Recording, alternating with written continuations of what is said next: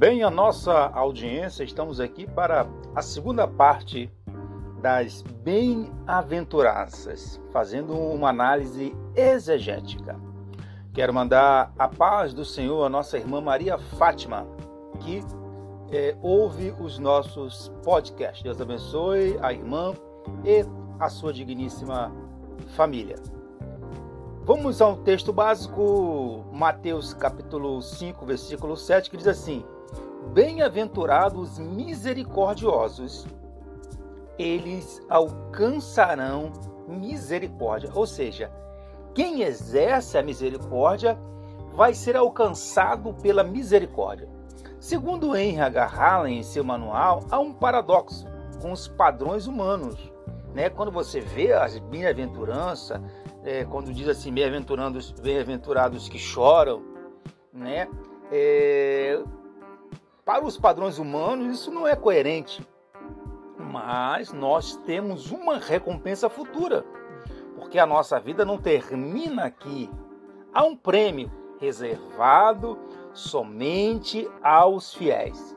Quando Jesus Cristo é, falou dessas bem-aventuranças, com tudo aquilo que nós deveríamos passar na terra, porque ele disse que no mundo nós teríamos aflições, é porque nada se compara aos céus.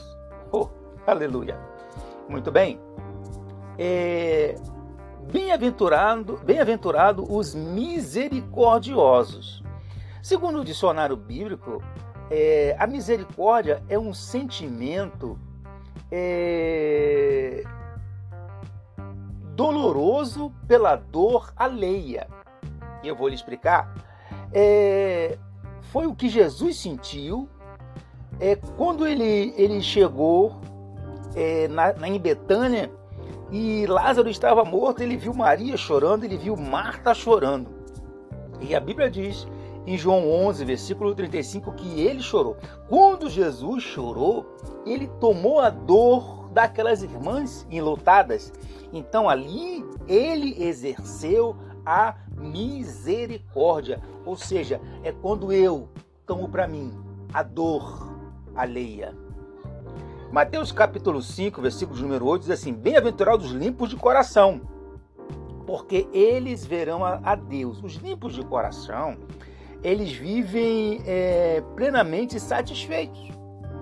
O coração é o principal órgão humano. Antigamente pensava-se que era o cérebro. O cérebro tem sua importância, mas o coração é o principal órgão humano.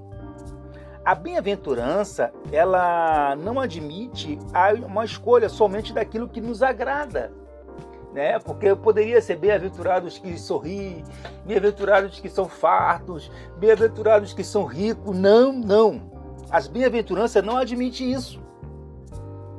É, é, é, um, é interessante que o mal, ele é, é, não é, vamos falando do coração, o mal não é o que entra, o mal é o que sai do coração do homem. Por isso ele deve ser guardado. Vamos lá? Provérbios 4, versículo 23 diz: Sobre tudo que se deve guardar, guarda o teu coração, porque dele procedem as fontes da vida. Os limpos de coração foram libertos do poder do pecado. Aleluia!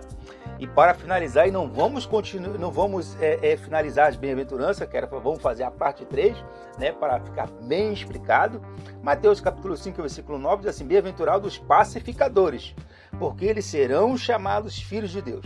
Os pacificadores, segundo um exegese Donald Seis Tempos, são aqueles que se reconciliam com Deus. Tem paz com ele mediante a cruz. E segundo Russell, semeiam a paz que não é um intervalo entre duas guerras. O conceito da, do, do da humano de paz é o intervalo entre duas guerras. Mas nós temos o príncipe da paz. Ele disse: A minha paz vos dou. Oh, aleluia!